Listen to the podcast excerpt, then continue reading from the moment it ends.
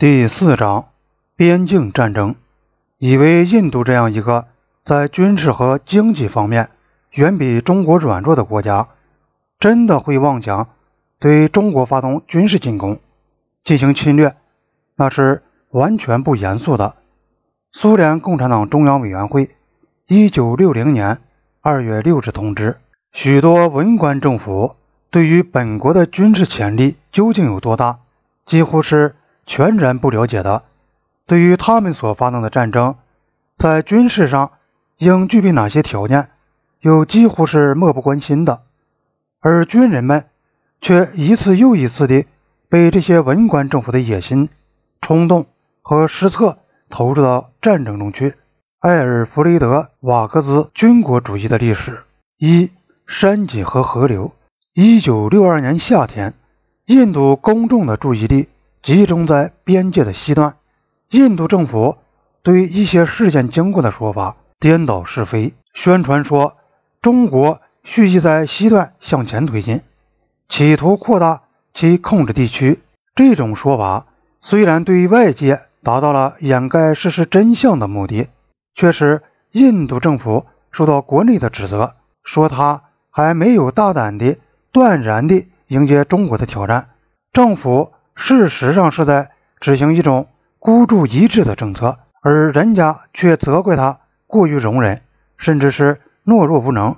这意味着尼赫鲁已自行放弃了任何选择的余地，暂停执行前进政策，以解除在西段受到的压力，会被看作是投降和对于民族事业的背叛。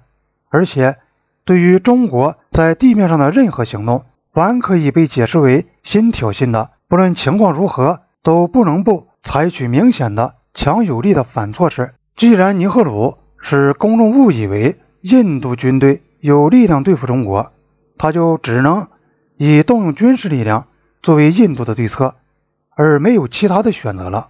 印度在西段推行前进政策的目标是把中国部队从印度要求的领土上赶出去，于是。就是西段边界出现了剑拔弩张的形势，在东段，中国是把麦克马洪线当做事实上的边界来遵守的，并没有占据任何印度所要求的领土。然而，正是在东段，印度的小规模推进触发了一场边境战争。自从1959年8月的郎酒事件后，东段三年来一直平静无事。郎酒事件发生后不久。尼赫鲁和周恩来协议，双方沿东部边界停止巡逻。印度陆军奉命不再距麦克马洪线两英里以内进行巡逻。然而，前进政策的指令把这些命令都推翻了，使麦克马洪线再度出现紧张的局势。一九六一年十二月，陆军总部发出一项指示，命令东部军区将哨所向前推进，要他们尽可能地靠近麦克马洪线。建立新的哨所，以便有效占领整个边境，并在哨所之间的空隙地带进行巡逻。这些命令使东段印军面临与西段印军同样的困难任务。他们有时候要走上几个星期才能到达麦克马洪线，而一旦驻守部队按照上级指示把哨所建立起来后，如何供应他们就成了尖锐的问题。同西段一样，他们的全部必需品。要靠空投，在河谷的平地上还容易找到良好的空投场所，可是，在东部边境特区险峻的丛林密布的山脊上，却很难找到这种合适的空投场所。气候条件之坏，也经常使空投任务接连几个星期无法执行。在这种情况下，最边远的驻军就有断粮饿死的现实危险。像他们在西段的同僚一样，负责麦克马洪线地段的高级军官指出，把部队派驻在得不到给养的地方是不切实际的。